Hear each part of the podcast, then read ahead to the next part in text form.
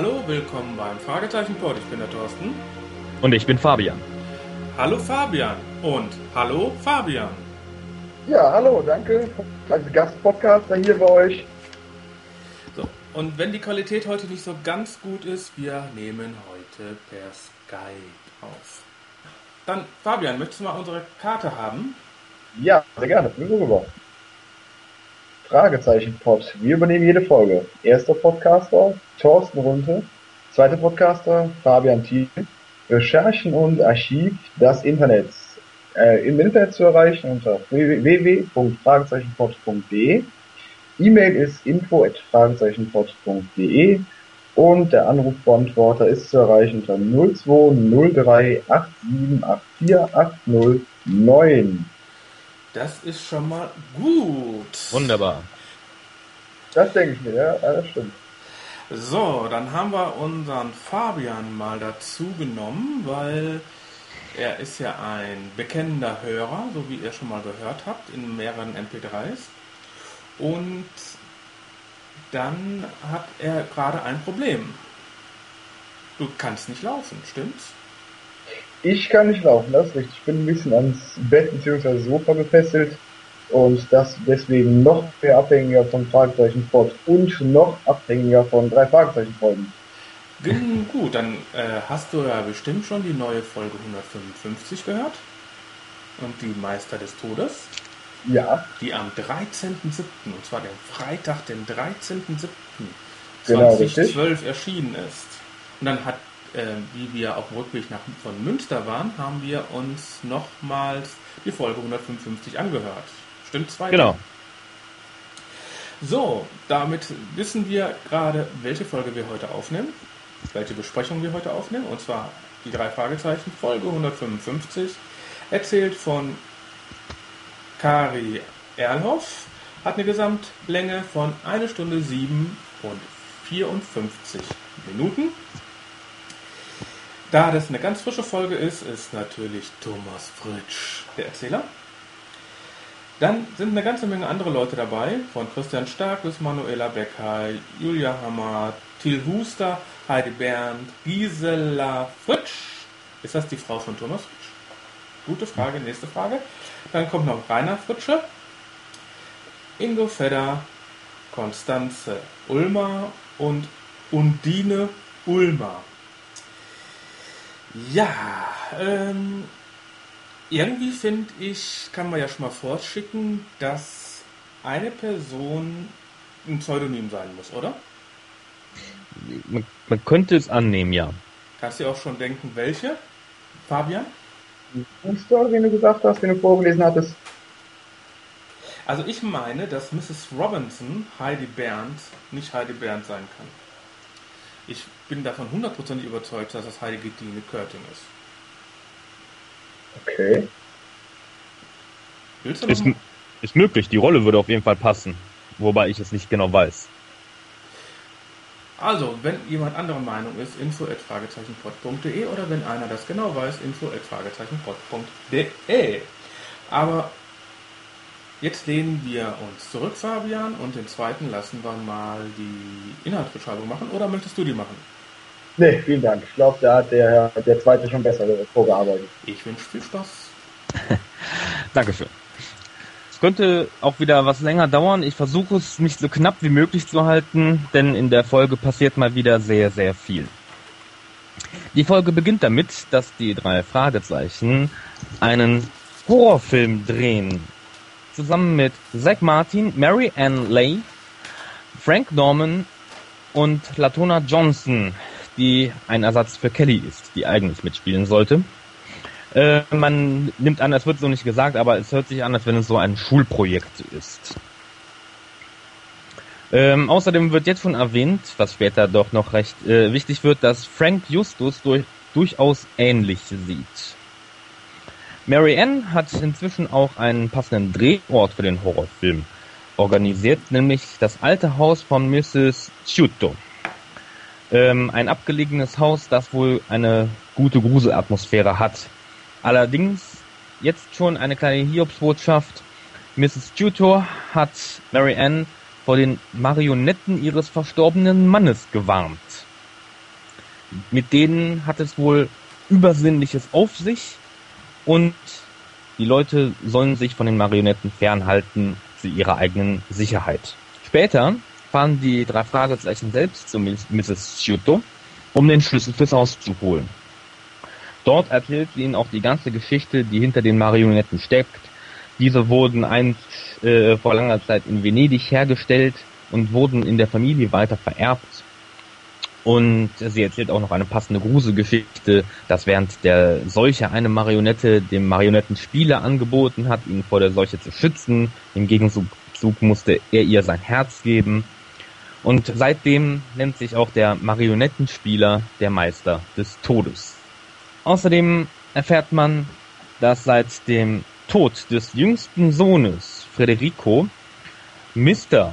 Sciutto ähm, das Marionettenspielen aufgegeben hatte. Mr. Sciutto ist mittlerweile allerdings auch verstorben. Neben Federico ist auch der andere Sohn der Familie Sciutto bereits jung gestorben. Man erfährt außerdem, dass Mr. Sciutto einen Bannkreis um die Puppen gezogen hat, die sie daran hindern sollen, ihre Magie zu wirken. Außerdem erfahren die drei Fragezeichen von Mrs. Giotto, dass seinerzeit eine Frau im Pool des Hauses ertrunken ist.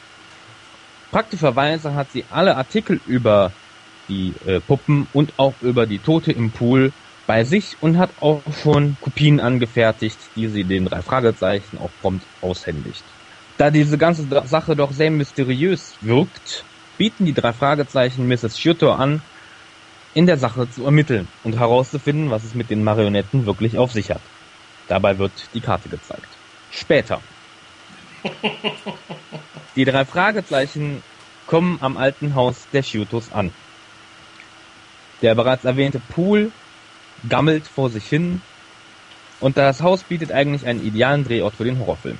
Außerdem sehen sie die unheimlichen Marionetten, wie zum Beispiel einen König, eine Königin oder auch eine Marionette, die den Tod darstellt.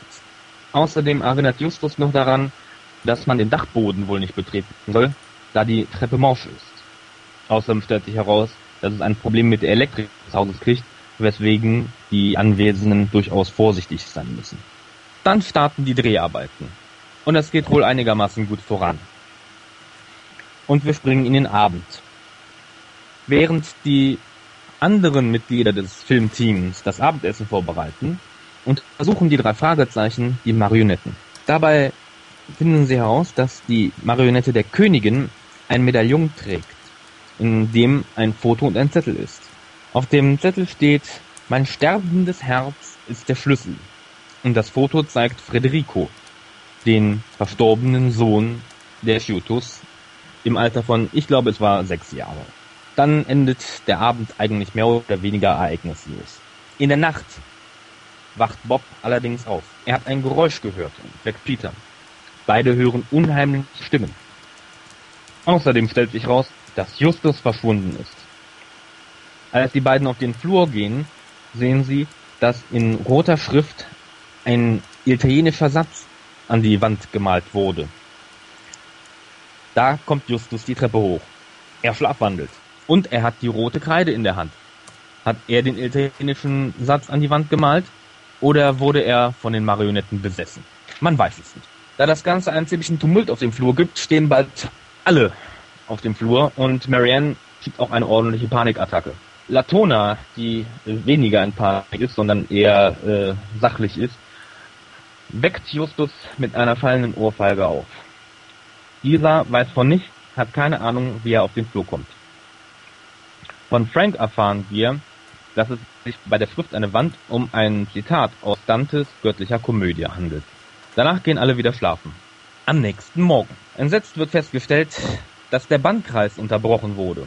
Die drei Fragezeichen beschließen sich daraufhin aufzusplitten. Während Justus und Peter, wenn sie nicht gerade mit den Dreharbeiten beschäftigt sind, das Haus durchsuchen wollen, fährt Bob mit einer der Marionetten zu einem Experten in die Stadt nämlich zu Mr. Torrance. Dieser kannte Mr. Shuto und er zeigt Bob, wo sich bei den Marionetten das Herz befindet, nämlich in einer kleinen Klappe an der Seite des Brustkorbes, da wo sich bei einem Menschen das Herz befinden würde. Außerdem äh, empfiehlt er Bob, mit Daphne Crane zu sprechen. Dieser hatte seinerzeit wohl viele Vorstellungen von Mr. Shuto gesehen und wäre wohl eine gute Expertin, wenn es darum geht, herauszufinden, was es mit Mr. Shuto und seinen Marionetten auf sich hatte. Allerdings fährt Bob erstmal zu Mrs. Shuto. Bob fährt allerdings erstmal zu Mrs. Shuto, um ihr von dem Medaillon, das sie gefunden haben, zu erzählen. Noch bevor er oben bei ihr ankommt, hört er im Flur einen lautstarken Streit zwischen Mrs. Sciutto und Federico, dem Sohn, der doch eigentlich tot sein sollte. Daraufhin fährt er erstmal zurück, um sich mit Justus und Peter zu besprechen. Er erzählt ihnen von seiner Entdeckung mit Federico und wie er ihm gefolgt ist. Er hat herausgefunden, dass dieser in einer kleinen Pension lebt und offensichtlich einige Zeit im Gefängnis gesessen hat. Der Plan wird gefasst, dass Peter später zu Mrs. Crane fährt, um von ihr die Umstände der Tutos zu erfahren.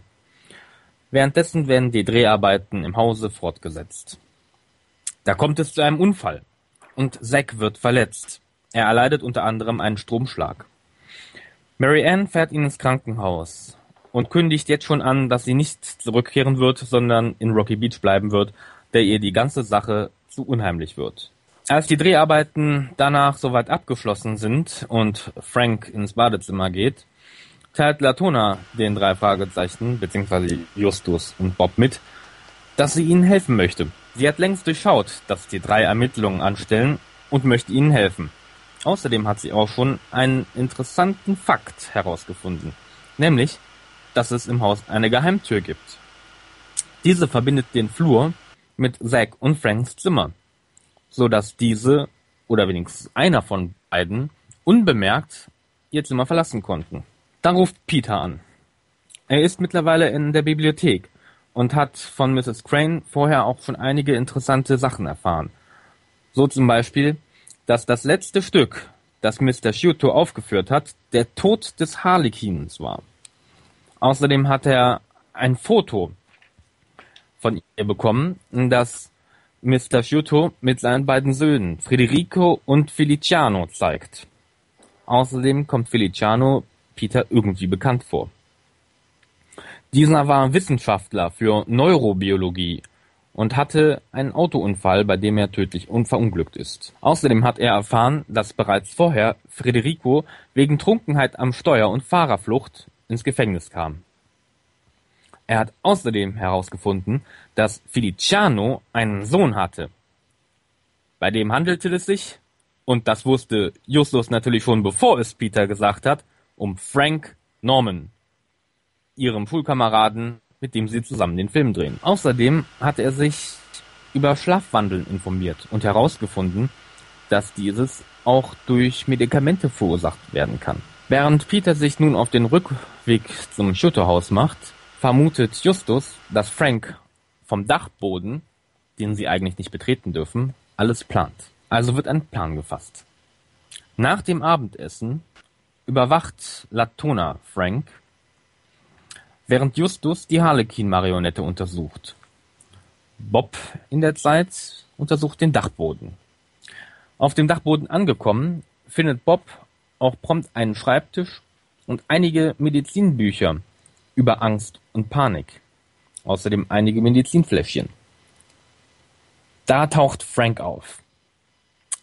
Er hat Latona ein Schlafmittel gegeben und konnte so unbehelligt wieder ins Haus. Wie Bob richtig vermutet, führt Frank die Arbeit seines Vaters weiter. Währenddessen untersucht Justus die Harlequin-Puppe und findet in ihrem Herz einen Schlüssel und ein kleines Papier.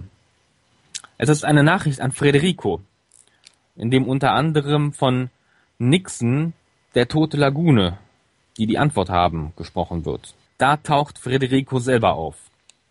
Er hält Justus für Frank, da diese sich ja ähnlich sehen. Justus vermutet, dass es sich bei der toten Lagune um den Pool des Hauses handelt. Und Federico weiß auch noch von früher, dass im Pool ein Mosaik mit Nixon zu sehen ist. Er bedroht Justus daraufhin mit einer Waffe. Dieser soll in den Pool tauchen und das Wasser ablassen. Doch, da gibt es ein Problem. Wegen der schlechten Elektrik steht der Pool immer mal wieder unter Strom. Da taucht Peter auf, der Federico ganz gelegen kommt. Er soll tauchen. Wieder zurück auf den Dachboden. Franks Vater hat, wie er erzählt, Forschungen über Angst angestellt. Und nach dessen Tod hat Franks Mutter ihn dazu ermutigt, selber diese Forschungen weiterzuführen. Er will später nach dem College die Arbeit seines Vaters weiterführen und sich jetzt schon mal einen Überblick über Angst und Panik verschaffen. Außerdem erzählt er, dass er Justus ein Medikament gegeben hat, das Angst verursachen soll und dessen Nebenwirkungen anscheinend Schlafwandeln waren. Als Bob ihm erzählt, dass Federico wieder in der Stadt ist, ist Frank besorgt. Er und seine Großmutter haben nämlich Angst vor Federico. Wieder unten am Pool. Peter kann den Auslauf nicht finden, obwohl er immer wieder untertaucht. Da bekommt er einen Schlag und wird ohnmächtig. Rechtzeitig kommen Bob und Frank und überwältigen Federico. Bob holt Peter aus dem Pool und nach kurzer Zeit kommt dieser wieder zu sich. Da taucht Mrs. Shuto auf. Diese zwingt nun Fred, nachdem sie seine Waffe an sich genommen hat, den Auslauf zu öffnen. Zum Glück weiß sie genau, wo dieser ist, so dass jetzt ganz schnell das Wasser abgelassen werden kann. Federico öffnet ein Geheimfach im Mosaik und holt ein Kästchen hervor, das Mrs. Shuto mit dem Schlüssel, den Justus in der Marionette gefunden hat, öffnet. In der Schachtel befindet sich eine der Prinz und ein Zettel. Diese Marionette wurde von Mr. Shuto für seinen ältesten Sohn Federico angefertigt, damit dieser vielleicht eines Tages die Tradition des Puppenspielens übernimmt. Da packt Federico aus. In Wirklichkeit hat damals sein Bruder Feliciano den Unfall im Alkoholrausch verursacht. Und nur weil Feliciano der Lieblingssohn seiner Mutter war und er die glänzende Karriere hatte, musste Fred die Strafe auf sich nehmen und dafür büßen. Da taucht Latona auf. Und mit ihrer Art gerät sie natürlich sofort mit Mrs. Shuto in Streit. In der Hitze des Gefechts erschießt Mrs. Shuto Latona. Doch zum Glück handelt es sich bei der Pistole, die Federico dabei hatte, nur um eine Schreckschusspistole. Mrs. Shuto wird sich also nun wegen Falschaussage und versuchter Körperverletzung, vielleicht sogar Mord oder Totschlags. Mist, jetzt habe ich das Wort vergessen. Äh, äh, äh, äh, ähm, Beantworten. Verantworten müssen. Ja, ja, schön. Nachdem alles nun geklärt ist, teilt Frank seinen Kollegen mit, dass er trotzdem, nach allem was passiert ist, den Film zu Ende drehen möchte. Was die anderen mit einem recht verhaltenen Abschlusslachen hinnehmen. Ende der Folge. So, dann kann ich jetzt mein Mikro wieder anschalten, weil irgendwie ganz kurios der Lüfter meines MacBooks die ganze Zeit lüftet. So, der Fabian ist zwischendurch bei Skype abgekackt, deswegen haben wir ihn jetzt per Telefon zugeschaltet. Dann, Ja, hallo? So, also wie ihr hört, man kann auch mit uns per Telefon skypen und eine Folge aufnehmen. So, dann wollen wir mal die Folge besprechen. Die Inhaltsbeschreibung war ja relativ kurz. Naja, naja. Aber es passiert halt wieder viel, da kann ich auch nichts dafür. Justus und Peter spielen Horror. Ja. Ganz- Oder? Ja, damit beginnt die Folge, ne? Mit der Szene, wo Justus Peter im Wandschrank überrascht und ihn mit der Axt zerstückeln will. Du kannst mir nicht entkommen. Niemand entkommt mir. Solltest du dich etwa in diesem Schrank versteckt haben? Aha! Wen haben wir denn da? Nein, nein, nicht die Axt. Sag auf Wiedersehen! Nein, ich. Din, din, din, din, din, din, din, din. Ja, hatten wir auch noch nicht so eine Szene, aber war schön. Ja. In letzter Zeit kommt viel Neues, ne? Ja, irgendwie ja. Ja, also das, das fand ich auch an der Folge ziemlich gut. Das war mal eine gute Einführung, eine gute Eröffnungssequenz der Folge. Auch nicht immer so was Standardisiertes, sondern wirklich mal wieder was ganz Neues einfach mal gewagt. Und fand ich auch gut, die Eröffnung. Ja, Dito. Ja, war echt eine klasse Eröffnung von der Story. Und was ich eigentlich auch schön fand, obwohl es eigentlich wirklich jetzt gar keine große Bedeutung hatte, aber ähm, es wurde erwähnt, dass Latona der Ersatz für Kelly ist. Was eigentlich schön ist. Also Kelly ist durchaus noch da in der Welt vorhanden, obwohl sie ja nicht mehr Aber ähm, sie ist ja keine Freundin mehr, aber sie kommt trotzdem noch vor. Das finde ich eigentlich schon cool. Ja. Ja, aber ich finde, da hätten sie auch mehr ma- rausmachen können. Die sagen ja im ersten, äh, ersten, zweiten Satz, als sie dann auftaucht, diese Latona, sagen sie, dass es eine richtig heiße ist. Ja. Und ich finde, da hätten die irgendwie noch ein bisschen dran rumbaggern können. Gerade bei Justus, wenn er mit seinen Gefühlen mal in Wallung gekommen wäre in der Folge, wie in der Comic-Dive, was er auch sehr schön gesagt hatte, da, da wäre natürlich auch lustig gewesen noch. Ich wundere mich die ganze Zeit, ich habe jetzt die drei Ausrufezeichen nie gehört, aber ist das vielleicht jemand von den drei Ausrufezeichen? Nein. Nein, das habe ich schon nachgesehen. Ah, hast du das gefragt? Ich habe das gefragt und das hat mir äh, die Wiki, äh, die Wiki-Seite von den drei Ausrufezeichen vorgeschlagen. Und die drei Ausrufezeichen sind nämlich Kim Jülich, Franziska Winkler und Marie Grevenbroich. Und im Übrigen spielt die Serie in Deutschland und nicht in Amerika, weshalb ein Crossover Also wohl leider nicht. Grevenbroich und wie war der letzte Name? Der letzte Name war Grevenbroich. Äh, ähm, Franziska Winkler ist der andere. Also gut, also Jülich und Grevenbroich sind zwei Namen und die Winkel, äh, okay, böse Gedanke. Ja, nee, äh, aber die Serie spielt in Deutschland. Also Ja, vielleicht deshalb, in, der Eifel? das weiß ich nicht. Also, ich habe hab's auch noch nicht gehört. Ähm, aber leider macht das einen Crossover, glaube ich, unmöglich. Ach, warum? Wir können auch mal dahin fahren. Die sind doch auch schon mal in Deutschland gelandet. Drei Fragezeichen im Kosmos. Hm, Ja. In Europa sind die gelandet, ne? Ja. Nee, ich glaube, es war sogar Deutschland. Ja.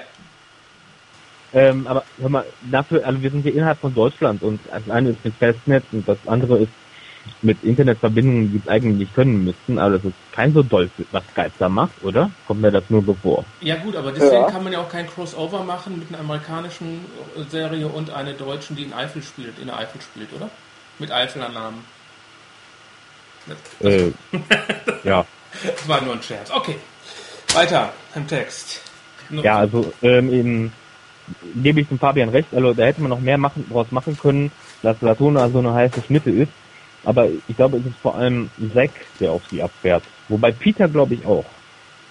Aber da wurde noch nichts gesagt. Aber, und darüber hatten wir beide uns ja schon unterhalten, Thorsten, Yep. ähm, ich könnte mir durchaus vorstellen, oder zumindest fände ich es nicht schlecht, wenn der Charakter Latona noch häufiger vorkommt, weil ähm, die passt eigentlich ganz gut zu den drei Fragezeichen. Die ist selber halt sehr rational, abgeklärt und ähm, clever. Ja, der weibliche Justus. Ja, außer dass sie anscheinend sehr, sehr attraktiv ist. Also meinst du, äh, Männer mit Bauch sind nicht attraktiv? Hm, Das weiß ich nicht. Aber über Justus wurde das, dieses Attribut zumindest noch nie äh, so in der Beschreibung angegeben. Gut. Aber ich wollte euch nochmal vorspielen. Und zwar. Das ist Latona Johnson. Aber du möchtest dich vielleicht selbst vorstellen, oder? Das ist doch Heike Dine Körting, oder? Ja. Ja, also es, es klingt durchaus wie Frau Körting. Ich meine, ich habe sie jetzt auch noch nicht so oft gehört. Aber zumindest vom Stil. Also ich könnte mir vorstellen, dass sie es vielleicht ist, aber ich würde jetzt nicht meine Hand dafür ins Feuer legen. Was meinst du, Fabian? Könnte sie natürlich sein, ne? aber mh, festlegen würde ich mich da jetzt auch nicht. Aber ich meine, sie ist es. Punkt. ähm, Dann ist es auch. gut. Ähm, das war also Mrs. Robinson. Das war nämlich mein zweiter Punkt auf dieser Liste. Ja. Der dritte, der dritte Punkt läuft bei 5 Minuten 51. Da hätte ich vorher noch was. Ach so. Nämlich ungefähr bei 4 Minuten 20 eine recht schöne Szene, ähm, wo erst Justus halt äh, äh, darbietet halt, was er von diesem Horrorfilm hält, nämlich im Prinzip, dass er davon ausgeht, dass es ein Trash-Film ist. Warte mal, warte mal. Ähm, zum Thema Kunstprojekt. Es handelt sich doch genau genommen um eine Horrorkomödie, oder? Also eine wenig kunstvolle Mischung aus Trash, Splatter und Exploitation-Film. Trash, von wegen. Hölle ohne Notausgang ist Horror vom Feinsten. Das wird der Schocker des Jahres. Wohl eher der totale Flop. Also äh, Bob ist ganz offensichtlich nicht ganz so überzeugt äh, von diesem Film wie die anderen. Nö, ich denke mal, dass mal wieder jemand äh, mitgezogen worden ist. Ja, wobei ähm, eigentlich wohl Justus später erst dazu gekommen ist. Ähm, wenn ich mich nicht gerade noch dran erinnere. Ja, eigentlich wollte ja Zwei- nur Peter ich- dabei haben, ne? Es, es ging ihm vor allem um Peter, aber ähm, Bob und Peter haben wohl, waren wohl erst dabei bei dem Projekt. Und Justus kam jetzt später dazu, weil es wird ähm, am Anfang erzählt, dass äh, es zwei Umbesetzungen gab, nämlich einmal Latona für Kelly und dass Justus auch eine äh, Neubesetzung ist, weil irgendjemand nicht konnte. Ich weiß aber jetzt nicht mehr, wer das war. Okay, kann ich mich nicht mehr dran erinnern. Du, Fabian? Nö, ich auch nicht. Ich war auch gerade überlegen, ob ne. Also wenn jemand weiß, info fragezeichenpod.de. Ja, du musst nur die Folge hören. Äh, gut, äh, aber dann, was ich sehr gut fand, die Gitarrenatmo. Die fand ich, äh, also die Atmosphäre, die über diese Gitarre hergestellt worden ist, fand ich ganz gut. Nur ein paar Geklimper und zwar so, als ob man gerade mit dem Gitarrenspielen anfängt. Naja, es klang schon ein bisschen besser. Wirklich? überhaupt die ganze ähm, Soundatmosphäre, sowohl was den Sound im Hintergrund als auch was die Musik angeht, war wieder äh, bei der Folge wieder ausgezeichnet, muss ich sagen. Was ich noch genial fand, war äh, Gisela Fritsch, also als Angela äh, Suto, die Oma sozusagen. Ja, wie, herrlich. wie die äh, die Geschichte des Meister des Todes erzählt. Ne, die kleine die Geschichte ist eine kleine eigene Horrorgeschichte in der Geschichte. Im Prinzip ja. Ähm, wobei, also es, es war ein bisschen too much, finde ich, als ich es erzählt hat. Also beim, beim Zuhören hatte man dann schon den Eindruck, so, meine Güte, die, die sieht aber jetzt ordentlich vom Leder bei ihrer Geschichte. Es, es wirkte dadurch ein bisschen ähm, da schon aufgesetzt, was sich später ja auch rausstellt, was die Wahrheit ist. Ja, darum meinte ich ja, eine kleine Horrorgeschichte in der Horrorgeschichte. Ja. Ja, das stimmt. Und dann mal wieder, was mir, was ja mein Steckenpferd ist, bei 11 Minuten und 58 Sekunden wurde die Karte übergeben. Ja, schön. Eine Mrs. Schürze, die, die sie auch vorliest. Mhm. Ist ja auch nicht immer der Fall. Ähm, das ist halt auch sehr, ähm, äh, ja, äh, passend war, dass sie zufälligerweise auch schon alle un wichtigen Unterlagen über die Puppen und über das Haus als Kopien äh, zur Hand hatte, um sie den drei Detektiven zu geben. Ja klar, zwar- man hat immer alle Unterlagen als Kopien zusätzlich noch in einem Karton liegen. Ja, immer, ja. Hast du das auch? Zweiter?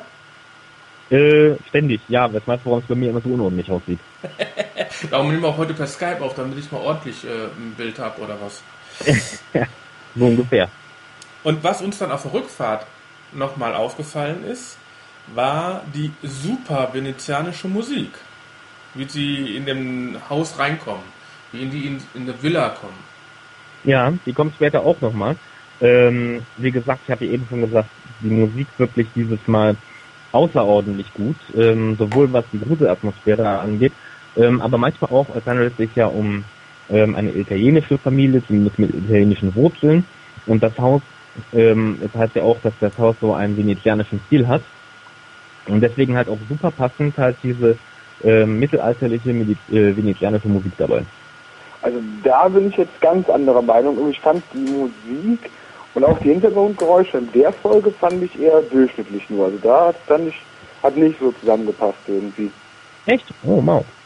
Ja, ne, da habe ich irgendwie, weiß nicht, da hatte ich ein komisches Gefühl gehabt bei der Folge mit Musik und Hintergrundgeräuschen. Die haben mir nicht so gut gefallen in der Folge. Also ich hatte jetzt gerade, ähm, was die Musik angeht, viele von den altbekannten Gruselmusiken, die man aus verschiedensten Hörspielen kennt, was ich persönlich mag. Ähm, Ja. Und dann halt auch an ähm, zwei Stellen halt, ähm, und gerade später kam das, glaube ich, noch mal, da war dann wirklich so ein, so ein klassisches Stück mit Geigen und äh, ähm, Cembalo. Und ähm, ich weiß nicht mehr genau, an welcher Szene es war, aber das fand ich auch echt super. Da hatte ich so ein Grinsen auf, auf, auf, auf dem Gesicht. Du hast im Auto gesagt, ja, ein Cembolo, jetzt noch ein Cembolo, juhu. Das Sei ich ehrlich. nicht- Das habe ich nicht so gesagt, aber ich habe mich gefreut, ähm, als es erst mit den Geigen anfing und sie dann auch noch ein Cembalo reingebracht haben. Da dachte ich, jetzt haben sie mal hier das volle Register gezogen. Gut. Aber dann habe ich noch was Vielleicht schaffe ich jetzt diesmal euch das vorzuspielen. Der Typ hier ist der reinste Ken. Wer ist Ken? Ken? Kennst du nicht den Freund von Barbie? Hm. Ist auch so eine unheimliche Puppe. Ja, das, die Stelle hatte ich mir auch rausgeschrieben, wo sie die Puppen untersuchen.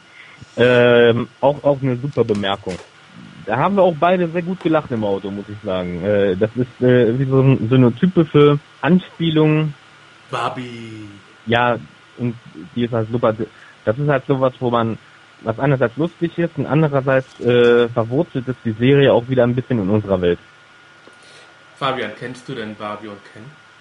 Ja, natürlich. Klar. Ey, die Szene fand ich auch klasse. Also war gutes, aber Justus Jonas äh, kennen nicht kennen, fand ich schon ein bisschen komisch. Ja, er hat ja weniger mit Mädchen zu tun. Ja, Wahrscheinlich. deswegen, ja. Ja, ja. So, und, und dann kam ja noch eine Szene, das ist Blut. Nee, nee, nee, das ist rote Kreide. Ja, ähm, Peter geht natürlich immer ähm, vom Schlimmsten aus. Das war ja klar. Aber der hat ja eh zu dem Zeitpunkt tierisch Panik geschoben. Ja, deswegen wurde ja auch mitgenommen, wie wir hinterher erfahren haben. Ja. Dann ist ja Justus geschlafwandelt und Genau. Peter hat ja was Nettes gesagt. Justus. Justus, was ist denn mit dir? Der guckt ja so komisch. Geht's dir gut, Justus? Schlafwandelt er?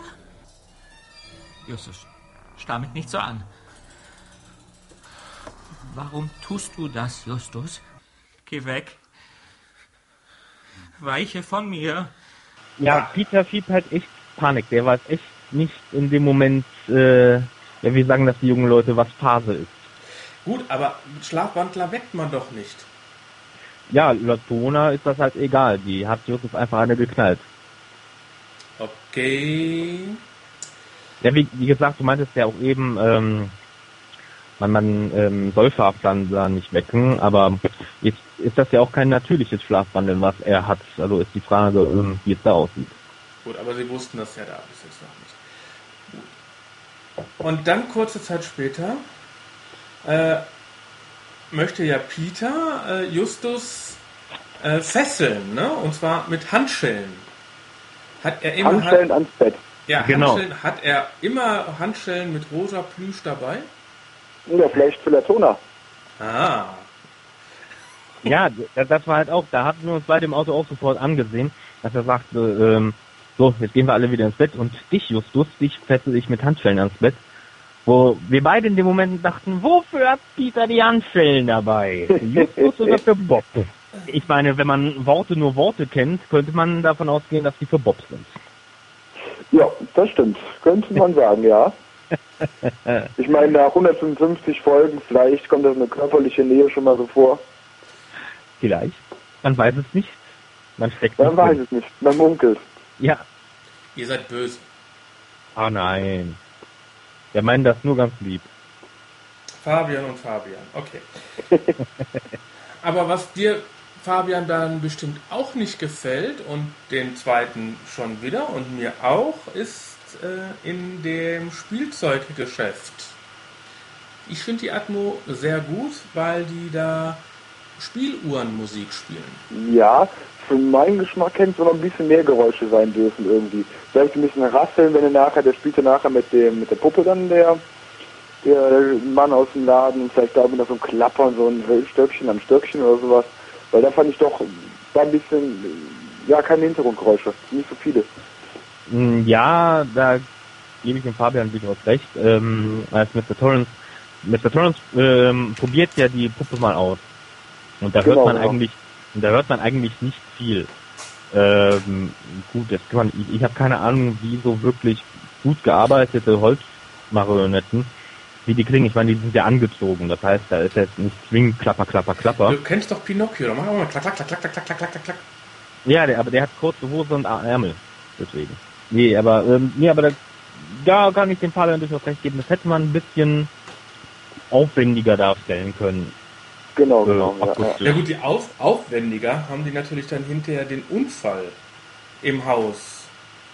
Ja, ähm, Wo der, wo der Unfall ist, wo Zack äh, am Kabel kommt und das Regal dann umfällt und die Stromgeräusche, dann haben sie natürlich, ein- da finde ich ein bisschen übertrieben. ja, man kann eh sagen, ähm, ich glaube, so häufig wurde das, die Kassette mit dem Stromgeräusch in noch keiner Folge verwendet. Alleine nachher später in der Szene am Pool, ständig war schon nicht schlecht. Aber beim Stromgeräusch finde ich natürlich die Erklärung sehr nett, was passieren kann, wenn man einen Stromschlag bekommt. Ne? Ja, richtig, das mussten sie am Anfang natürlich auch erwähnen. Weil es gibt ja immer diese Punkte, die werden am Anfang erwähnt und du weißt jetzt schon, na, das ist am Ende wichtig. ähm, so ja auch diesmal, wo die jetzt erstmal feststellen, dass die Elektrik im Haus nicht so gut ist, wo dann erstmal erklärt wird, wenn man einen Stromschlag kriegt, was das für Schäden nach sich ziehen kann und dass es gefährlich ist. Ähm, das ist der gleiche Punkt, den hatten wir eben übersprungen, aber ähm, da wäre ich dann später drauf gekommen. Am Anfang, als sie im Haus ankommen, ist das erste, was Peter sagt, als er den Pool sieht, Also in diesen Ekelpool kriegen mich keine zehn Pferde. Erst recht nicht nach der will Geschichte ich mit der rein. Ja, Und da was weiß ist am man Ende? hundertprozentig, Er muss rein. rein. Ja.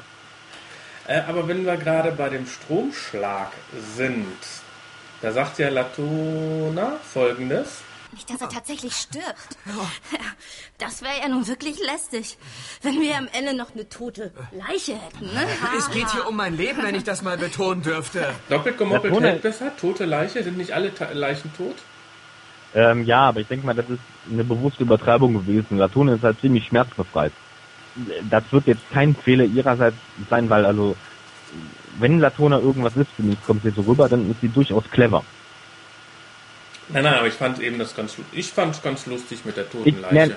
Vor allem der Spruch, wie sie das sagt, so als, äh, ja, das Nein, ist ganz schön war halt, lästig, ne? das, das war halt ihr Sarkasmus. Deswegen, ähm, das war vollkommen beabsichtigt. Das sollte lustig sein. Und wir als Zuhörer fanden es auch lustig. Die Anwesenden und vor allem derjenige, der gerade einen Stromschlag gekriegt hat, die fanden es nicht lustig. Und jetzt wundert, jetzt möchte ich noch gerne eins wissen, wie die Frau Körting äh, zukünftig das macht, wenn Justus mit dem Handy telefoniert. Das bis jetzt war gab es ja immer Zentrale, dieses Telefon, dieses tak tak tak tak, ne? Ja?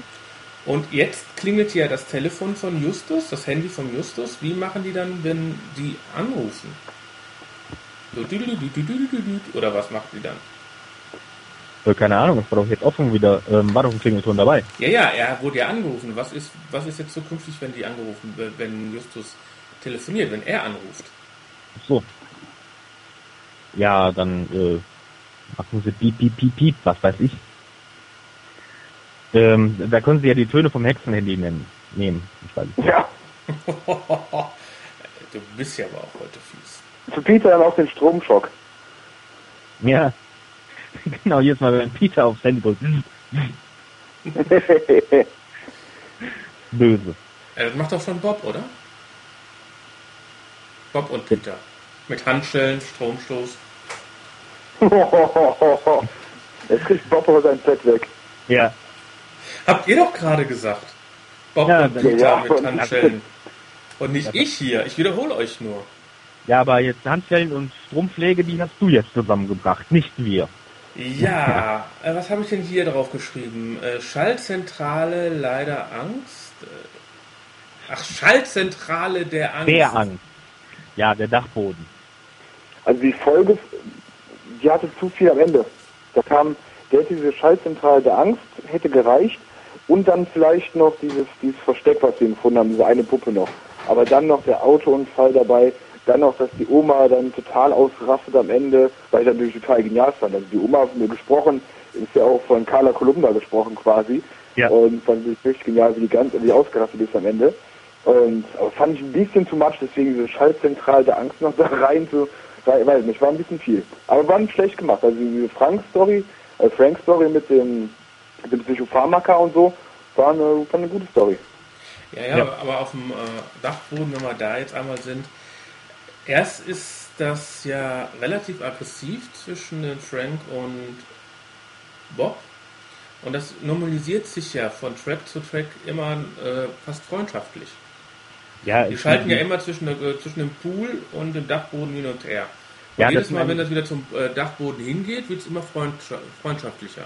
Ja, eigentlich, wobei Ja. das eigentlich nur zwei Szenen sind. Ähm, halt die erste Szene, wo ähm, Frank Bob überrascht und da ist die Stimmung, da gebe ich dir vollkommen recht, sehr aggressiv. Dann hast du wieder eine Szene unten am Pool und dann zurück oben auf dem Dachboden, dann ist es, ah, ich erkläre dir alles und ich meinte es gar nicht so und haha, ich mache das hier nur aus wissenschaftlichen Gründen.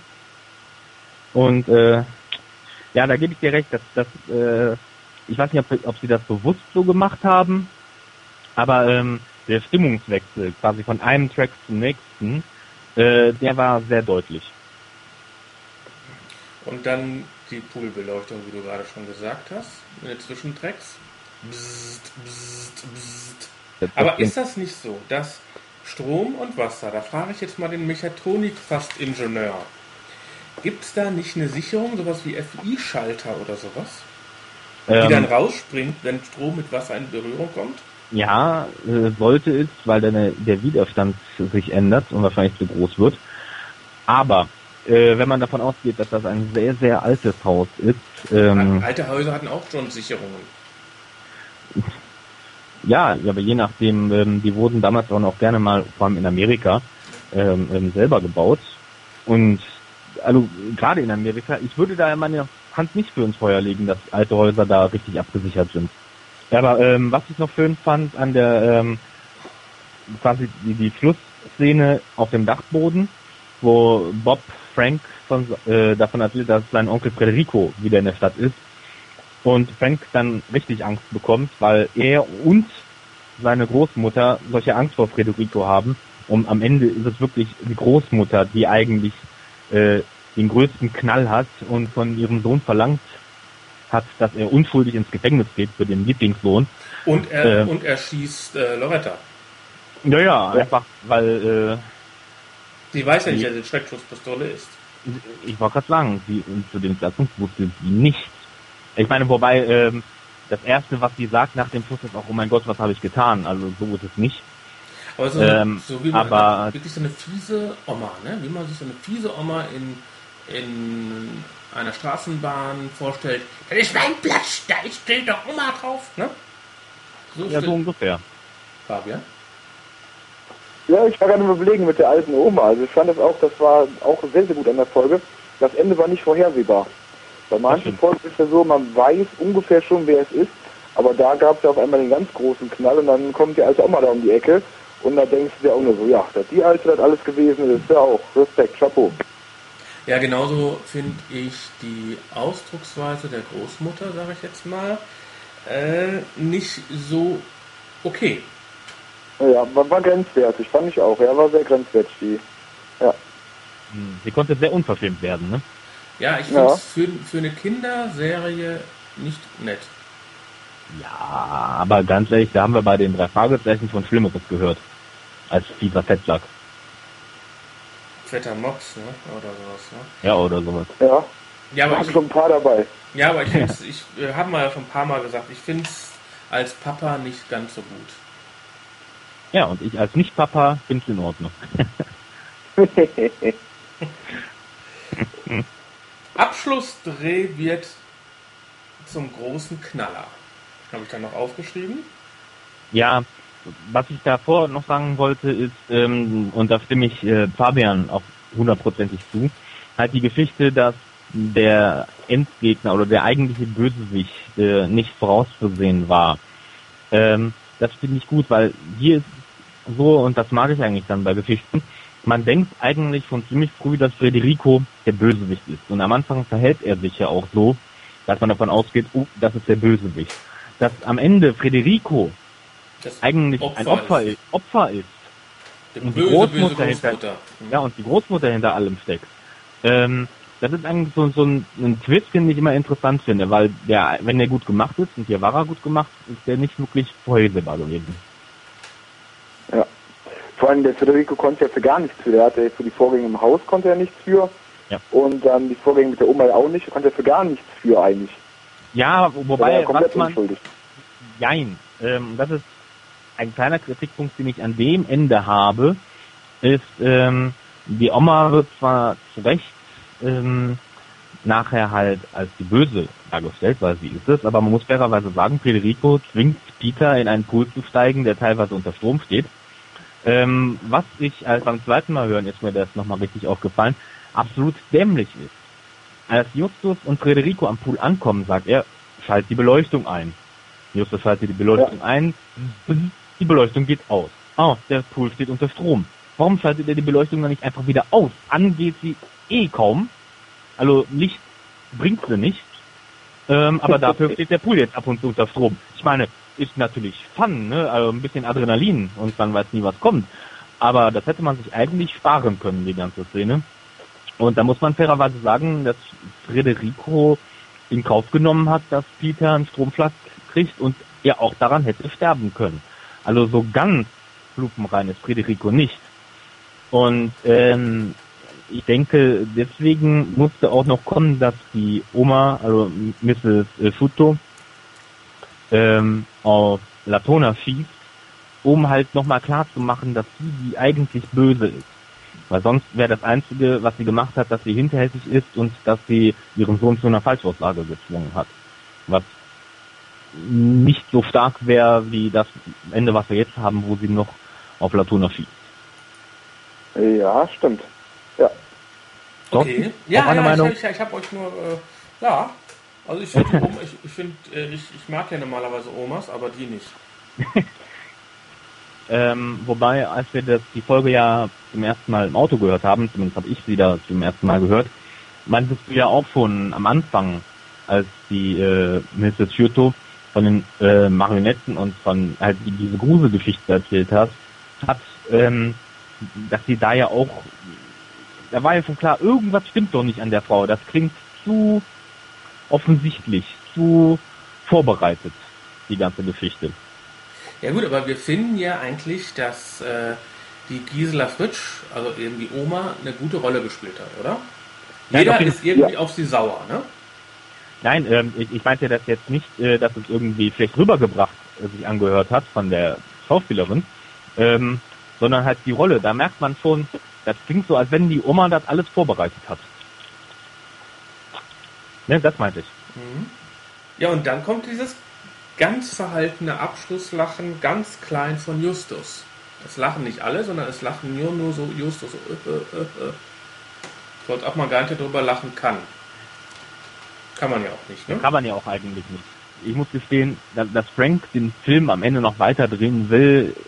Ich meine, spricht zwar für ihn, dass er das Projekt äh, weit zu Ende bringen will, aber ähm, wenn ich gerade erfahren hätte, dass mein Vater eigentlich ein Trunkenbold gewesen ist und für seine Trunkenheit am Steuer mein Onkel ins Gefängnis musste und dafür bußen musste und ich die ganze Zeit von meiner Oma in quasi mir Lügen erzählt wurden, ähm, ich weiß nicht, ob ich dann noch die Motivation hätte, zu sagen so, ach, jetzt können wir auch den Film weiterdrehen. Äh, nö, ja, das ist schon, Entschuldigung, schon hart. Aber die, ja, für dich nicht, weil warum? Die sind doch jetzt eigentlich alle da. Sind jetzt genau in der richtigen Stimmung, wo man sowas drehen kann. Ich, und warum sollten die nicht jetzt zu Ende drehen? Die Polizei holt die Oma ab und äh, dann es erstmal weiter. Warum nicht? Ist doch teuer ja. genug. So haben sie wenigstens abgeschlossen. Willst du eine schlechte Note kriegen, nur weil er so ein Ding nicht abschließt? Ja, man muss aber schon sagen, dass mehr oder weniger Franks ganzes Weltbild ja mehr oder weniger zusammengebrochen ist. Der Vater ist sowieso tot. Ja, trotzdem. Ja. Aber das Ansehen seines Vaters. Das kriegt er sowieso hinterher keiner raus. Wir wissen es doch, dass die ganzen Leute immer in irgendwo im Keller zurückbleiben. Ah, naja. Das Danny hat was geschrieben bei Facebook. Die Folge hat mich nicht so ganz überzeugt. Doch, kann ich nachvollziehen. Also ich fand die Folge, ähm, das Problem der neueren finde ich allgemein, dass die echt sehr, sehr spannend anfangen. Auch die Folge hatte echt einen super Plot gehabt auch. Aber dann zum, zum Ende hin irgendwie nicht langweilig werden, aber irgendwie zu viel geredet wird und dann kommt auf einmal das Ende, total plötzlich und dann kommen so viele Sachen auf einmal auf den Tisch und dann ist vorbei. Also irgendwie das ja, haben die neuen recht. Folgen allgemein so als Problem. Ja, da gebe ich dir auch recht, dass ähm, gerade bei den neuen Folgen, ja, wobei das kommt auch bei den älteren Folgen häufiger vor. Also das ist so allgemein, glaube ich, ein bisschen Problem der Serie, ähm, dass es sich häufig am Ende knubbelt. Mit allem. Ja. Und am Ende muss dann halt irgendeine Begründung kommen. Ja. Ja, ich finde das Fazit so ganz lustig, was der Hörnerd auf hörnerd.de geschrieben hat. Nämlich? Verfluchte Puppen in einem alten Haus, ein Horrordreh und mittendrin die drei Fragezeichen. Eine gute Folge aus Rocky Beach. Was ich auch nochmal eben sagen möchte, ist, ähm, dass mir das Cover unheimlich gut gefällt. Ja, Cover finde ich gut. Vor allem, Ja, weil der auch vom Tod spricht. Richtig, und es ist auch halt eine Marionette. Also man sieht schon, dass es sich um die Marionette handelt. Äh, Man hätte ja auch sonst ein Motiv des Todes zeigen können, wo dann jeder denkt, jetzt äh, bei der Folge stirbt wenigstens einer der drei Fragezeichen, aber ähm, nee, äh, sehr schön mit, mit, mit der Marionette, die halt von oben gespielt wird. Das passt. Und auch äh, der Klappentext ist gar nicht schlecht. Der Klappentext, wie ist denn der Klappentext? Der, der ist ganz gut. Der ähm, macht uns auch mehr, ohne jetzt wirklich ähm, falsche Infos zu geben, was der schon mal gerne vorkommt. So, äh, Fabian, wie findest du denn die Folge jetzt insgesamt? Also die Folge fand ich ähm, allgemein sehr gut. Hatte auch viele Highlights hier gehabt. Die alte Oma war, war für mich das Highlight. Fand ich sehr gut gesprochen. Ähm, dann hat sie die Story an sich war sehr gut gemacht. Es hat ja auch die Verschachtelung am Ende war auch ziemlich gut gemacht. Das Ende kam mir ein bisschen plötzlich, fand ich. Und ähm, aber sonst eine schöne Folge. Vielleicht die, die als Hintergrundmusik und die Hintergrundgeräusche haben, fand ich nicht ganz so doll. Ich gebe der Folge eine, für, die, für die neueren Folgen war das eine sehr gute Folge und ich gebe der Folge eine 7,5. Und du zweiter? Ähm, durchaus ähnlich. Also mir hat die Folge insgesamt eigentlich auch ziemlich gut gefallen. Ähm, der Anfang war interessant gemacht, hatten wir so noch nicht. Die, die Story an sich war eigentlich auch nicht schlecht, ähm, hatte auch viele Elemente drin, war halt ein bisschen unheimlich mit den Puppen und mit dem schlafwandelnden Justus, wo man am Anfang wirklich nicht wusste, was ist denn jetzt hier los. Dann halt auch mit einem recht interessanten und ähm, immer noch logischen Ende, ohne dass es jetzt sich äh, an den Haaren herbeigezogen angefühlt hat. Ähm, das Ende dann zwar wieder ein bisschen viel auf einmal, ähm, wobei das ging sogar bei der Folge. Also das hatte ich schon deutlich schlimmer erlebt. Vor allem, es, es war jetzt auch nicht so, dass, dass viele Informationen am Ende kamen, die ähm, dann einfach zurückgehalten wurden. Ähm, gut, dass am Ende halt ähm, Federico der war, der für seinen Bruder ins Gefängnis gehen musste, das konnte man natürlich vorher nicht wissen, aber das konnten auch die drei Fragezeichen vorher nicht wissen. Also insofern geht das.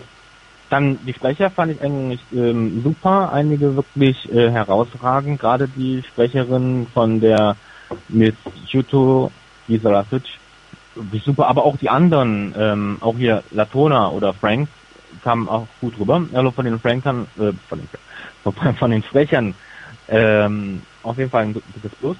Mir hat den, den Sound fand ich gut, jetzt nicht atemberaubend, aber gut. Ähm, die Musik fand ich dafür wirklich sehr schön. Also ich, ich fand die eigentlich immer recht schön. Viele von den klassischen ähm, Gruselmelodien, die man auch aus anderen Serien kennt. Und ab und zu auch diese ähm, klassische Musik dabei. Ich mag klassische Musik. Und ähm, in dem Fall halt auch nicht unpassend, weil es sich halt um dieses diesen italienischen, venezianischen Hintergrund handelte. Und also ist auch das für mich ein positiver Punkt. Ähm, weshalb ich auch noch sagen kann, die Folge hat mir gefallen. Die hat ein paar Schwächen, gar keine Frage, aber welche Folge hat das nicht? Und deswegen gebe ich der Folge eine 8,5. Okay, jetzt muss ich was sagen, ne? Ja, wäre schön. Also ich fand die Folge beim ersten Mal hören gut. Beim zweiten Mal hören gut. Beim dritten Mal hören immer noch gut. Also das ist schon mal eine relativ gute Folge und jedes Mal habe ich eine Kleinigkeit mehr gehört. Fand, das ist, finde ich auch gut, weil man hört ja jetzt, nachdem wir die Folgen ja besprechen und man, wir hör, ich höre ja die Folge, ich genieße die Folge leider beim ersten Mal nicht mehr, weil ich dann direkt mitschreibe. Und beim zweiten dritten Mal konnte ich endlich mal wieder die Folge genießen. Das war sehr positiv. Äh, Gut, das zweite Mal war eben im Auto, da musste ich mich auf dem Autofahren konzentrieren und da war das auch ganz gut. Ich konnte nicht mitschreiben. Paar besser. Ähm, mir hat die Folge gefallen. Ich fand die Story schlüssig in sich. Also die hat nicht so extreme Sprünge drin gehabt. Sie war eigentlich logisch aufgebaut. Die kann man auch nachvollziehen. Sie haben sehr viele Kleinigkeiten erklärt in der Folge. Was passiert beim Stromschlag? Was ist mit dem Herzen der Marionetten zum Beispiel? Alles mögliche. Gut, dass da eine Klappe ist. Okay, meistens ist da ein Säckchen, aber okay, wollen wir jetzt mal dahingestellt lassen. Also ich fand die Musik sehr gut, abwechslungsreich. Die Atmosphärengeräusche fand ich auch, obwohl sie natürlich spartanisch eingesetzt sind.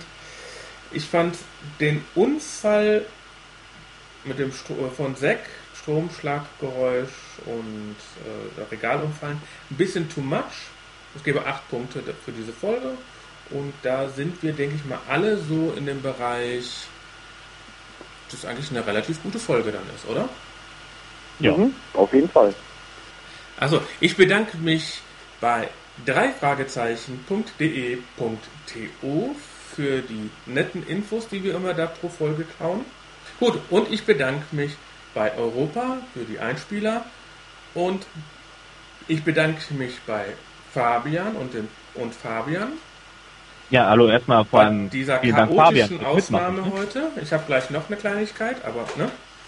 Äh, gut. Entschuldigung, dass ich dich unterbrochen habe. Zweiter.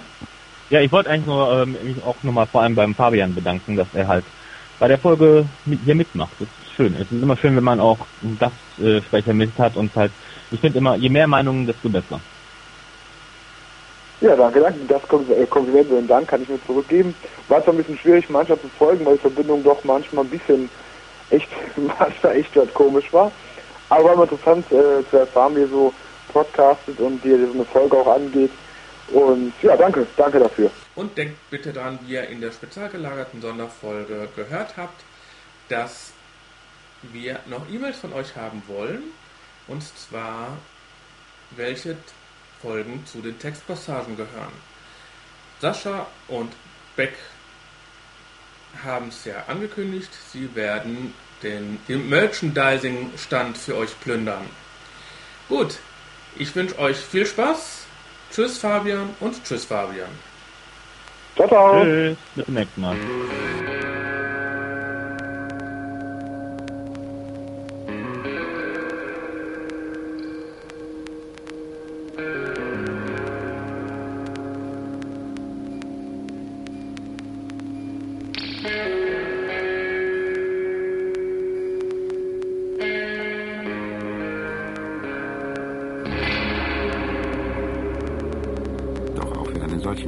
Hatte Justus vorgesorgt. Sorge, Sorge,